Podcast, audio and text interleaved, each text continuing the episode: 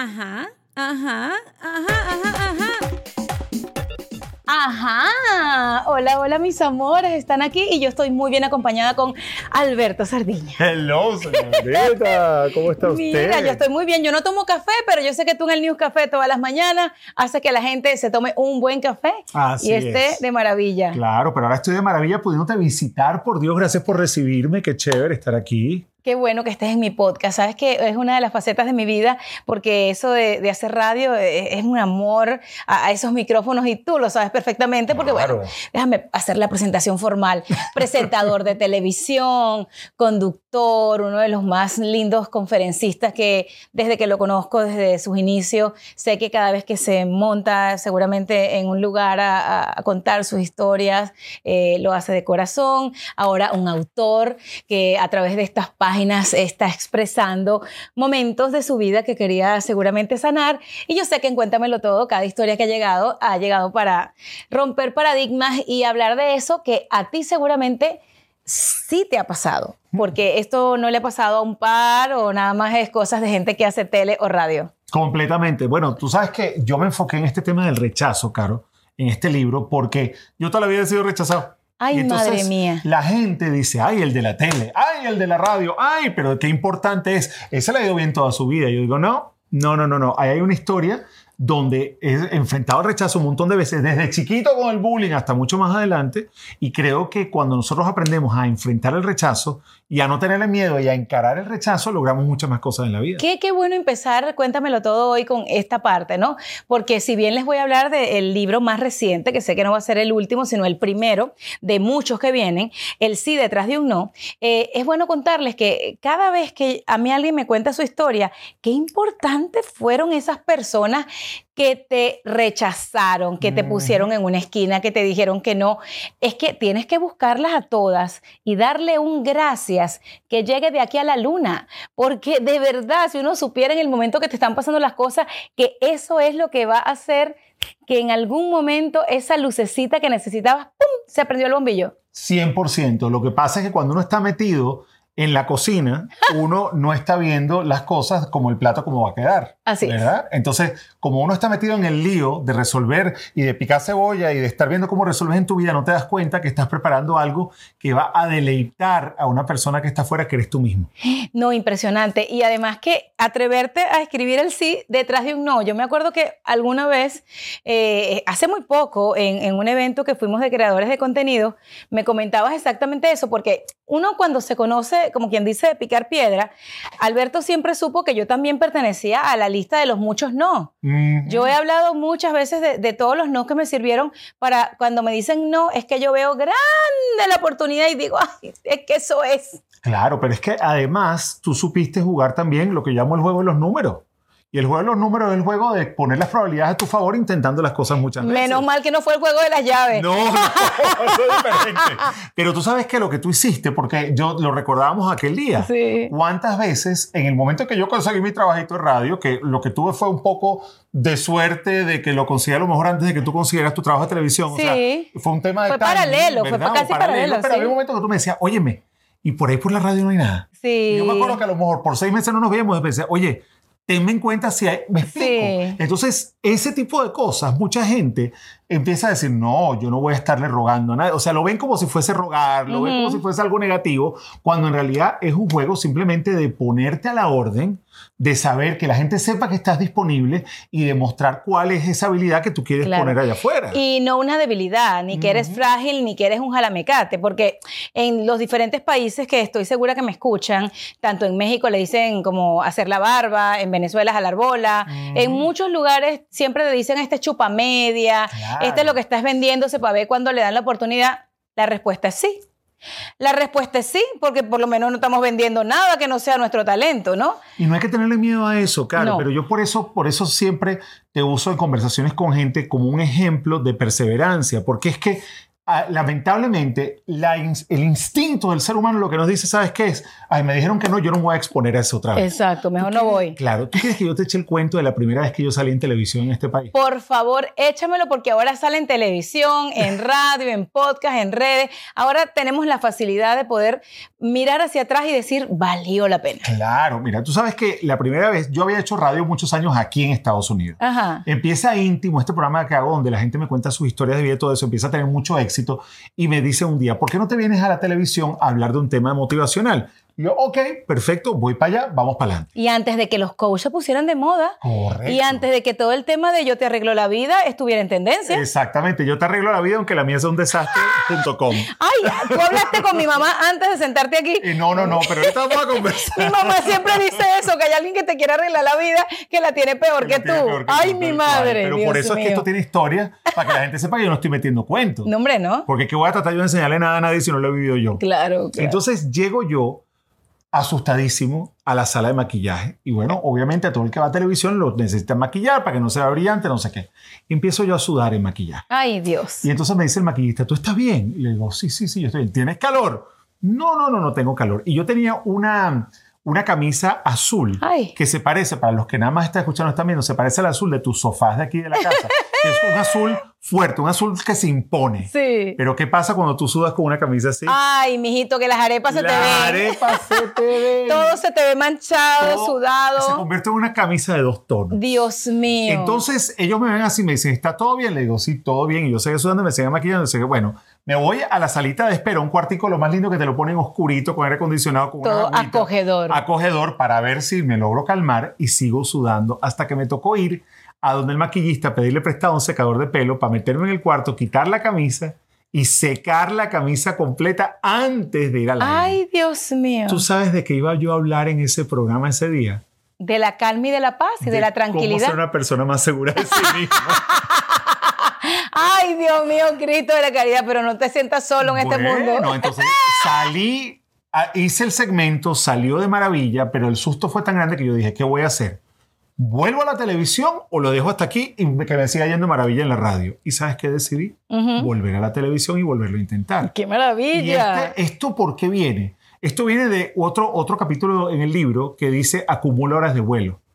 Y es que la gente... Oye, me que hablamos para todos pare- parecido. A mí me encanta como, como este hombre habla, porque es que nosotros, yo sé que de pronto estamos en la misma generación, un poquito antes, un poquito después, pero esas son mis palabras, acumular horas de vuelo, las millas que tengas andadas transcurridas. coautores del yo libro, ¿eh? creo que sé que me siento muy identificada con muchas cosas que Claro, tienes pero es lo aquí. que yo le digo a la gente, si tú no acumulas horas de vuelo, entonces tú dices, ay, la primera vez fui, me contrataron para hacer delivery, entonces el primer delivery se me cayó la comida, le dije algo que no debía a la señora, lo que sea. Entonces, ¿qué vas a hacer? No volverlo a hacer, no, pana. Vamos a volverlo a hacer hasta que tú digas, ok, lo de los delivery ya lo tengo mangado, como dicen los amigos Ujú, puertorriqueños. ujú. Y después de eso te pasas a ser gerente, pasas a Claro. otra cosa. Pero si sales corriendo de eso que quieres hacer la primera vez porque te salió mal, no te vas a ir a ninguna parte. Es que no vas a ninguna parte y por eso les digo, o sea, hoy te caíste haciendo, no sé, esas cinco sentadillas que tú querías empezar a hacer porque quieres ser una instructora de, de fitness.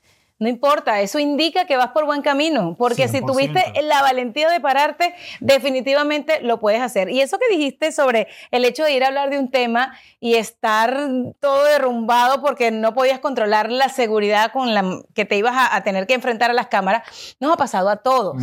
Yo no podía entenderme en ciertos momentos de mi vida cuando la venenosa, así me llaman para la gente que todavía pues me está conociendo a través de mis diferentes plataformas, Veneno Sandoval en redes sociales. Eh, imagínate que la venenosa se presenta en televisión en la época que la hacía todos los días a una misma hora y cinco minutos antes estaba llorando en un camerino mm, destrozada con un ataque de pánico porque bueno, estaba totalmente desbalanceada, comía de manera eh, totalmente con falta de, balance en la, parte alimenticia, mucho azúcar, eh, a propósito de eso dormía menos horas. eh, pero ella era la venenosa. Carolina Claro. Sandoval viene con todo para arrasar. Señores, no es que somos mentirosos, pero que nos ha pasado que hablamos de algo y después te podemos seguir conversando de ese tema con conocimiento de causa porque lo hemos vivido. Claro, y al fin y al cabo, mira, cada experiencia nos acerca más a la, a la persona en la que nos queremos convertir. Claro. Entonces hay que entender que esa experiencia va a tener sus momentos malos. Si tú eres una persona que vende real estate, a lo mejor la primera vez vas a tener que mostrar una casa 50 veces y no aparece nadie que te la compre. Seguro. Pero eso es parte del proceso y le tenemos mucho miedo al proceso. Pero también está bien. claro. Está perfecto. También si estás sintiendo miedo, como yo a la gente eh, la veo siempre titubear o, o tener esa, esa inseguridad de los primeros días, no te sientas menos, no te sientas mal, porque hasta el dueño de Amazon lo sintió. ¿Ok? Completamente. Qué buen El- ejemplo. total, Hasta hasta el dueño de Amazon, el dueño de Tesla, todas esas personas en algún momento fueron la burla de alguien y mira, hoy día, digo, no sé si son las mejores personas del planeta, pero por lo menos han construido un imperio con base en creer en ellos. Claro, es que cuando tú crees en ti, tú te conviertes en tu primer fanático. Eso. Y cuando tú te conviertes en tu primer fanático, tú te perdonas un poco más los errores. Porque tú dices, tú sabes que no te salió como era, pero When you're a Delta SkyMiles Reserve American Express card member, your favorite meal in another city is just an online booking away. Así que conocerás dónde se consigue el mejor pan dulce to have with your morning cafecito en LA. Where's the best pupusería in the Bay? Y dónde encontrar la salsa verde más rica en San Antonio. Because you're the travel foodie. The Delta SkyMiles Reserve American Express card. If you travel, you know. Learn more at go.amex slash you know reserve. vamos para adelante. Entonces, por ejemplo, una cosa que yo aprendí, un hábito que yo tengo de todos los días, Carolina. Tú sabes que yo me levanto muy temprano, pegué el canal. No, yo supongo cosas, que muy sí. muy de madrugada. Yo aprendí una cosa, y esto lo aprendí de una, de una motivadora americana que se llama Mel Robbins, Ajá. que es que yo me baño, me visto, me acomodo, me peino, tu, tu, tu, tu, tu, tu, tu, y antes de salir del baño a empezar mi día, yo me miro en el espejo y yo me choco los cinco. Y es un Claro. high five tocando el espejo, high five, Total. y te digo, brother, vamos bien, vamos bien. Me hablo a mí mismo. Si ya te despertaste a esa hora, vas bien. Vamos bien, exactamente. Pero eso es bien importante porque es recordarte a ti mismo o a Sí. ti misma que tú vales, que tú puedes, que tú estás trabajando duro y que no importa cuál sea el resultado, tú estás en camino a tener esa vida que quieres. Pero es difícil eh, hoy día que ya tienes ese conocimiento. No sé cómo sea tu compañera de vida, eh, la esposa, la mamá de tu hija, eh, si esté en la misma página, porque a veces en la medida que vas evolucionando, y yo no sé si tú has hablado de, de tu vida personal en ese sentido, sé que has tocado varias partes del pasado, pero cuando vas evolucionando y de pronto esa persona que amas, que decidiste que estuviese contigo, eh, se queda un peldaño más abajo, te toca ser motivador doble, el tuyo y el de esa persona. 100%. En tu caso, ella es un support para ti, un apoyo, o este, tal vez tú eres el coach de, de poder motivarla, porque bueno, en una relación de pronto hay alguien que es más positivo, alguien que es más realista, y tú piensas que ese realismo es negativo. Mira, yo tengo la suerte que yo sí creo haber encontrado, eh, y estoy seguro de haber encontrado una persona que es la persona que me balancea perfectamente y que yo la balanceo a ella, gracias a Dios.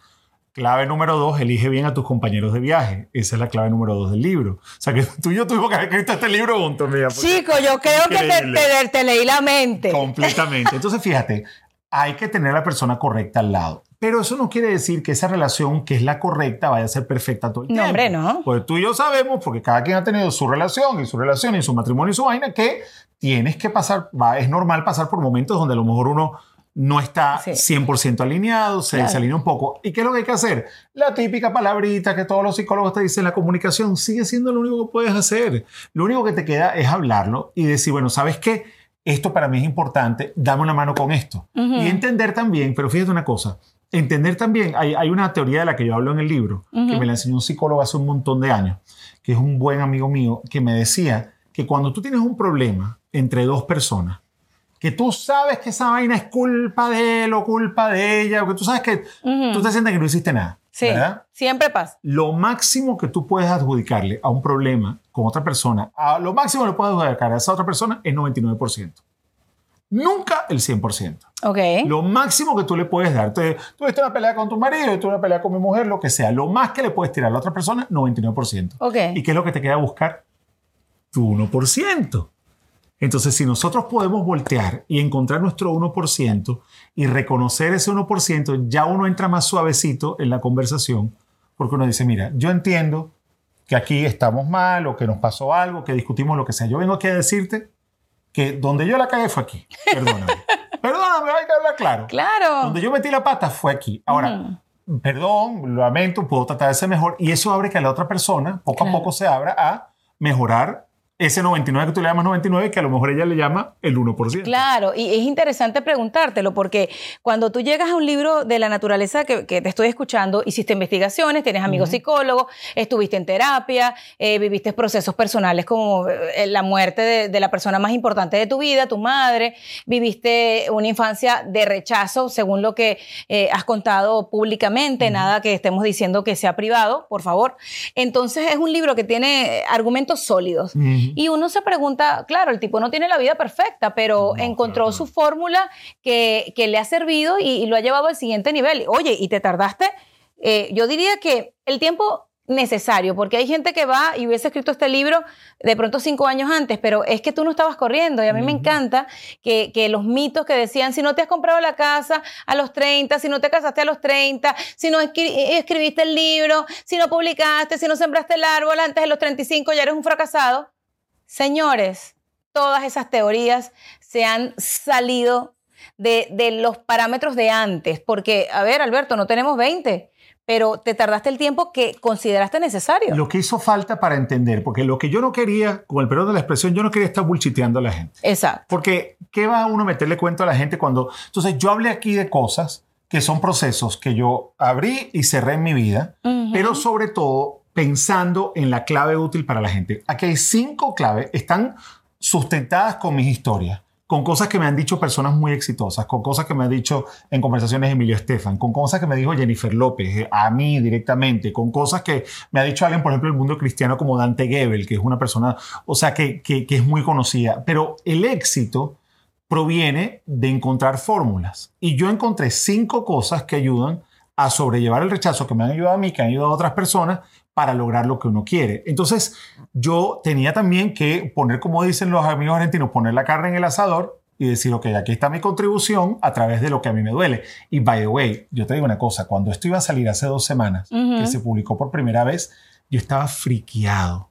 Porque yo dije, wow, yo lo he pensado, yo lo he leído 20 veces y todo, pero dije, ¿cómo se me ocurrió a mí decir todas estas vainas en público? Que hay, aquí hay vainas muy sensibles Claro, que claro. provienen de mis experiencias. Pero ya yo lo había pensado, lo había consultado con mi esposa, lo habíamos hablado mucho. Hay cosas que hablamos de nuestra relación también acá, que lo habíamos conversado entre ellos. ¿Cómo te sientes de si yo hablo de esto? Eso viene lo de la comunicación. Sí, por también lo del tema este de social de que los caballeros no tienen memoria, entonces al estar contando ciertas cosas de tu relación ponía en tela de juicio ese, ese pensamiento que también debería decir las mujeres no deberían tener memoria, porque tal vez cuando nos ponemos bravas sacamos unas cuantas cositas que lo dejamos a ustedes peor, ¿no? Ustedes tienen un rolodex ahí de esos antiguos, así que se tenemos tenemos una agenda. Esto lo tengo listo para la pelea número 7. ¿Tú te acuerdas en enero 23 del año 2018? Problema con la cabeza de las mujeres. Pero entonces te atreviste a mucho. Claro, y pero me atrevía mucho porque yo quiero que la gente se atreva mucho. Porque yo quiero que el que me está viendo, el que me está escuchando en este momento, deje de pensar chiquito. El libro, las primeras palabras del libro, luego de la dedicatoria que es a mi hija Sophie, lo primero que dice es que estamos viviendo una crisis de abandono de sueños. Ay, Dios mío, total. Crisis de abandono de sueños. Por falta de dinero, por falta de ganas, porque no tienes en el momento la motivación, eh, por miles de cosas. Miles de cosas. Y porque estamos además viviendo vidas felices para impresionar a alguien a quien no le importa tu vida. Gracias. Entonces, ¿qué es lo que yo digo? Yo digo, yo quiero poner mi granito de arena en acabar con la crisis de abandono de sueños e invitar a la gente a que se atrevan a acercarse a lo que siempre han querido ser. Entonces la gente va y dice, Alberto, pero es que yo tengo 45, tengo 55 y yo quería ser atleta olímpico. Ok, yo entiendo que tú no vas a poder ahora ir a las próximas Olimpiadas. Está clarísimo eso. Pero tú mañana puedes abrir una página de Instagram donde tú seas un comentarista olímpico ya. Mañana. Claro. O sea, tú hoy en la noche te grabas un video de un minuto y publicas mañana por la mañana y tú eres un comentarista olímpico. Entonces, estamos en una época que es donde más acceso tenemos a lograr nuestros sueños. ¿Tú te imaginas que a ti y a mí nos hubiese tocado la época de las redes sociales? No, hombre. O sea, digo, a- no nos toca en el presente, pero cuando queríamos ser los que somos hoy día, porque para cada uno de nosotros hemos logrado lo que nos hemos permitido lograr y lo que hemos soñado. Porque yo sí soy la que soñé y todos los días sigo consiguiendo mucho más lo que sueño, porque es que creo tanto en mí que a veces por eso a mucha gente le parecerá esta tipa así es presumida, esta tipa así. No, porque yo creo mucho en mí, igual de lo que tú ahora te haces ego en este libro, eco en este libro, eh, y no es el ego precisamente que lo ha llevado a donde está, sino eh, su humildad para aceptar todo lo que tal vez le pasó y lo que vivió y lo que escuchó. Y por eso es que yo creo que esta historia tiene valor, pero uno de los mensajes que yo he tratado de transmitir durante toda la promoción del libro es que la diferencia entre esta historia que está aquí escrita y la historia de alguien que nos está viendo en este momento es solamente que yo me atreví a escribirla. Exacto. Porque todos hemos pasado por cosas parecidas, iguales, peores, un poquito Sí. mejores, un poquito más sentimentales, un poquito más racionales, un poquito de menos plata, un poquito más de plata, pero esto es una vaina humana. Ujú. Esto no es otra cosa que una experiencia humana. Y lo que yo hice fue atreverme a recopilar las historias y a ponerle una forma que le ha permitido, por ejemplo, hoy a clubes de libros de vendedores que compraron miles de copias de este libro Ok. en el mes de diciembre, están ayudando a personas que se dedican al mundo de las ventas a atreverse a vender más, a atreverse a Claro. lograr sus cosas. Pero al fin y al cabo, estas son las historias de todos nosotros. Dime algo, en estos años que acumulas aquí, que podrían ser cuántos más o menos? Mira, ahí hay experiencia de, de 40 años de vida. 40 años de vida. este, en 40 años de vida tuviste problemas emocionales, Mm, al mil por ciento. problemas de salud mental. Pro- Al mil por ciento. Problemas de tener que ir. En algún momento siempre, yo siempre me he apoyado en la psicología, mi mamá era psicóloga. Yo he tenido terapeutas toda la vida cuando me ha hecho falta. Wow. Pero hubo un momento cuando mi mamá estaba muy mal que yo tuve que ir a un psiquiatra para que me medicara. Porque él no podía con la ansiedad. Y eso no lo cuento en el libro, te lo estoy contando a ti por primera vez. ¿La ansiedad existió en tu vida desde que tu mamá empezó con la enfermedad? No, la ansiedad existió en mi vida desde que fue víctima de bullying a los 8, 9, 10 años de edad. En nuestra época, conversábamos Alberto y yo antes de prender esta cámara, no existían estas palabras que ustedes ahora conocen, bullying. No, existía burla, eh, echar broma. Echar broma era la típica en Venezuela, echa- "Ay, te echan broma". Sí, o te chalequeaban. Para los venezolanos que nos están escuchando, esto es una palabra muy común, o, o por lo menos lo era. Eh, ¿Tú identificaste esa palabra en tu vida? Y, y te pregunto lo del diagnóstico porque yo tal vez fui también una niña ansiosa dentro de lo que recuerdo, por el tema de que cuando iban a empezar las clases, eh, yo preparaba el bolso mil veces, me despertaba en la madrugada para preguntarle a mi mamá si tenía la camisa limpia, bien, si llevaba el sacapunta. Entonces, esos son señales que ahora, con el conocimiento que tengo de lo que es la ansiedad, eh, podría identificar como ansiedad. Pero a, ese niño rechazado que estaba teniendo un problema porque su mamá, mm, bueno, se estaba muriendo, no sé si del desde el primer momento les dijeron algo así, eh, te dijeron, este niño sufre de ansiedad, ¿existía ya la palabra? Yo creo que en esa época no lo veíamos de esa manera. O sea, no había como una especie de diagnóstico ni nada. Y fueron dos momentos, porque fíjate, fue el momento de niño con todo el tema del bullying donde conté con mi mamá al 100%. Donde ella iba, ella era la abogada mía. Mira, está pasando esto conmigo. La leona. Ella iba como una leona. Y eso que no había redes sociales, mi amor, ni que prendía el, el teléfono. Iba y echaba para adelante a todo el mundo con un carrito helado. Claro. Pero no, ella iba, ella iba al colegio y estaba todo el tiempo defendiéndome y buscando alternativas, etcétera. Pasan los años, entro yo en la universidad y es cuando diagnostican a mi mamá. Entonces, claro, ya yo estoy como un adulto, yo tenía 19 años cuando No, eras un chamo, eras un chamo. Pero la manera de verlo era diferente, pero una cosa que me pasó, Caro, es que yo no me podía imaginar el concepto de que mi mamá no estuviera en este planeta. Eso para mí no existía. Y nunca existió, sino hasta el día que ya no la tuve.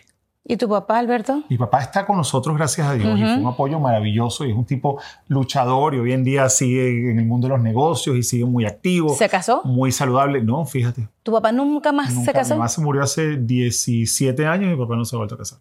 Wow. Para que tú veas. Ahí. BP added more than $70 billion to the U.S. economy in 2022. Investments like acquiring America's largest biogas producer, Archaea Energy, and starting up new infrastructure in the Gulf of Mexico. It's and, not or. See what doing both means for energy nationwide at bp.com slash investing in America. We got another day of NBA action, so it's time for your FanDuel crew to make their bets. You know that new customers who bet $5 get $200 back in bonus bets if you win. Make every night a watch party only on FanDuel. 21 plus and present in Virginia. First online real money wager only. $10 first deposit required. Bonus issued is non-withdrawable bonus bets that expire seven days after receipt. See full terms at fanduel.com slash sportsbook. Gambling problem? Call 1-800-GAMBLER.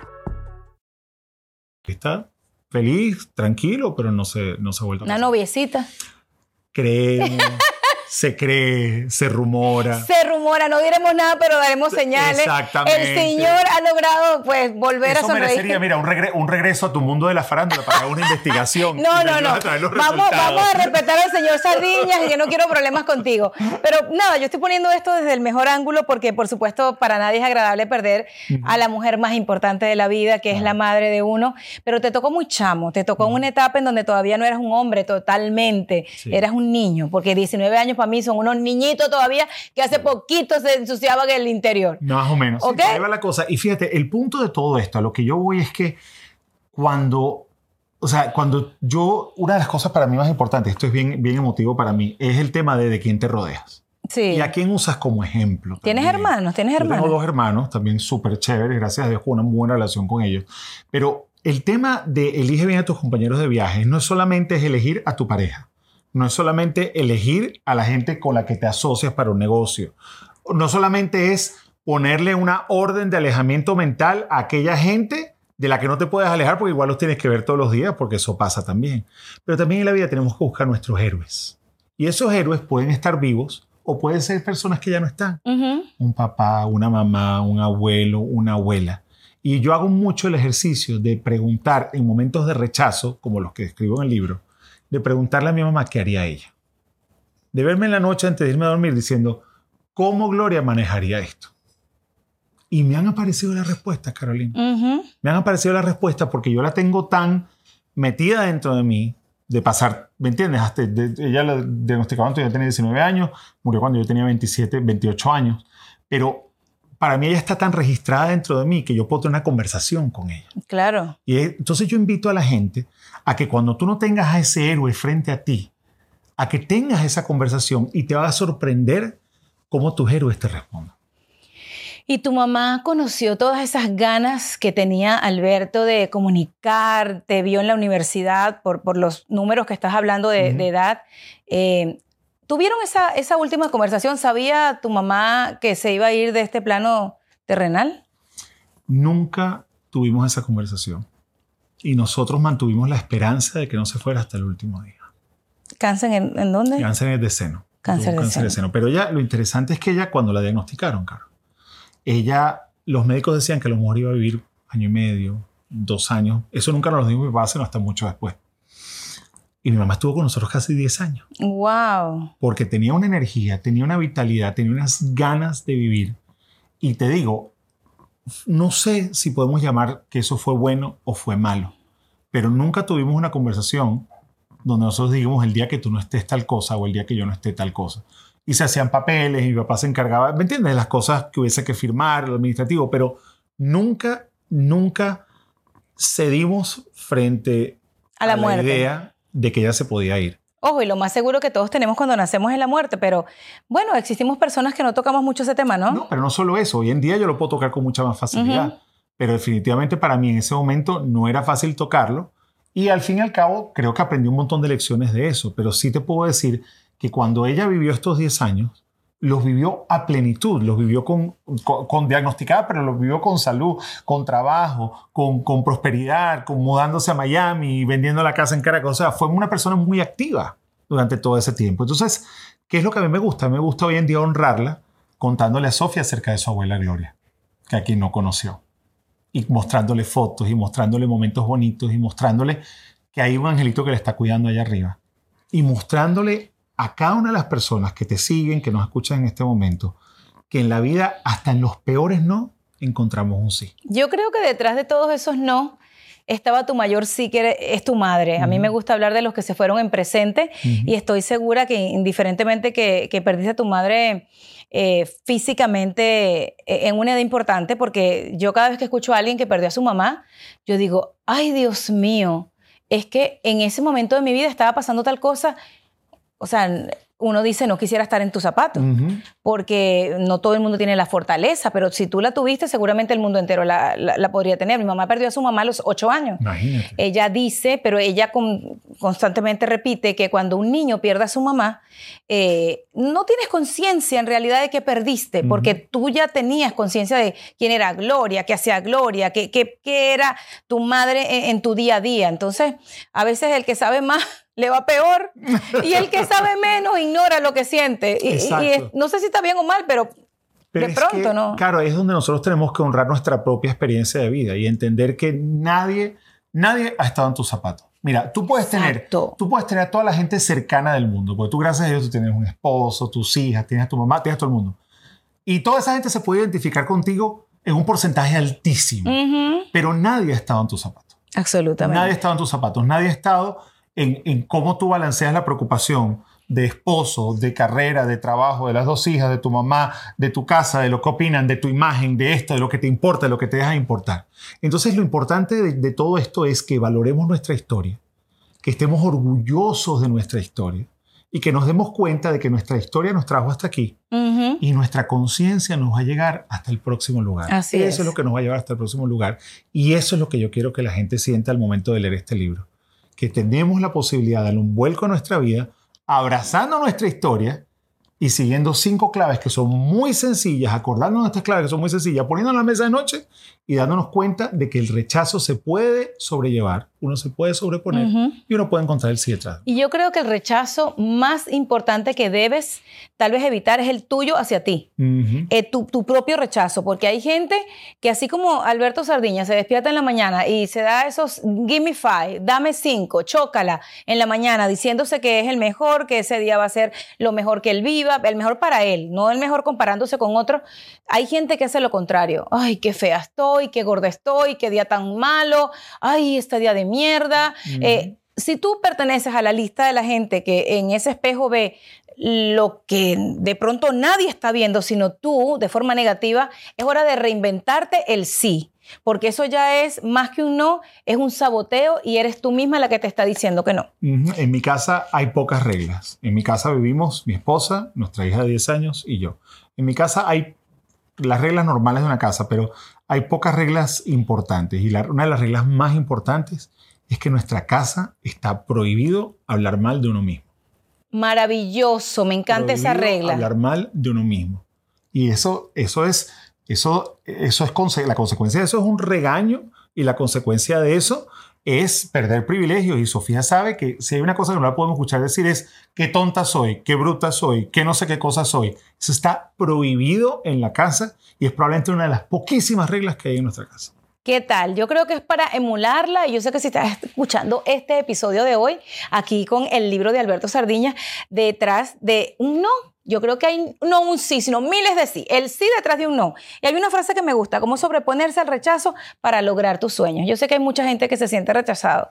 Lamentablemente, las redes sociales han hecho, eh, yo siempre digo que hay muchas cosas buenas, a mí me han traído muchas cosas bonitas, mucha gente linda a mi vida.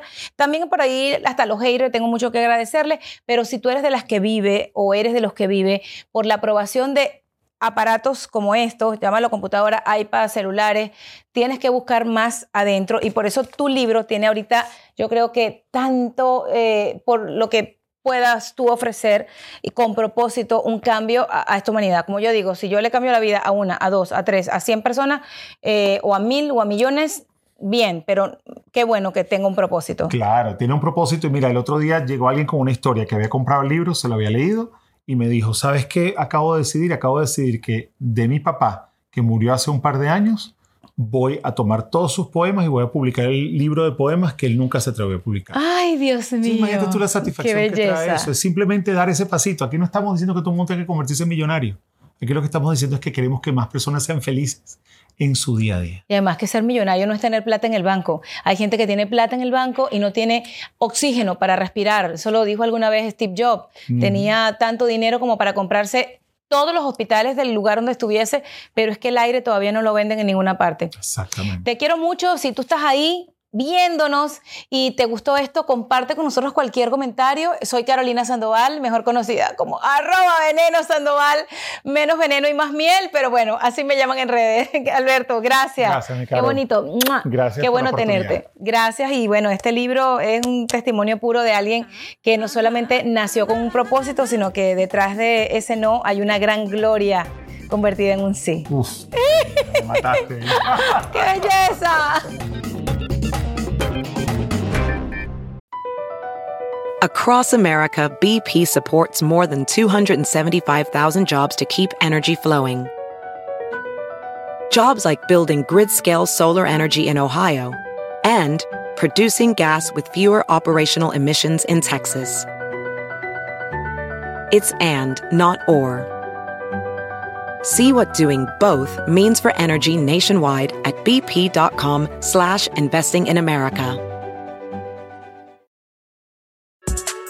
We got another day of NBA action, so it's time for your FanDuel crew to make their bets. You know that new customers who bet $5 get $200 back in bonus bets if you win. Make every night a watch party only on FanDuel. 21 plus and present in Virginia. First online real money wager only. $10 first deposit required. Bonus issued is non-withdrawable bonus bets that expires seven days after receipt. See full terms at fanduel.com slash sportsbook. Gambling problem? Call 1-800-GAMBLER. At Amica Insurance, we know it's more than just a house. It's your home, the place that's filled with memories. The early days of figuring it out to the later years of still figuring it out. For the place you've put down roots, trust Amica Home Insurance. Amica, empathy is our best policy.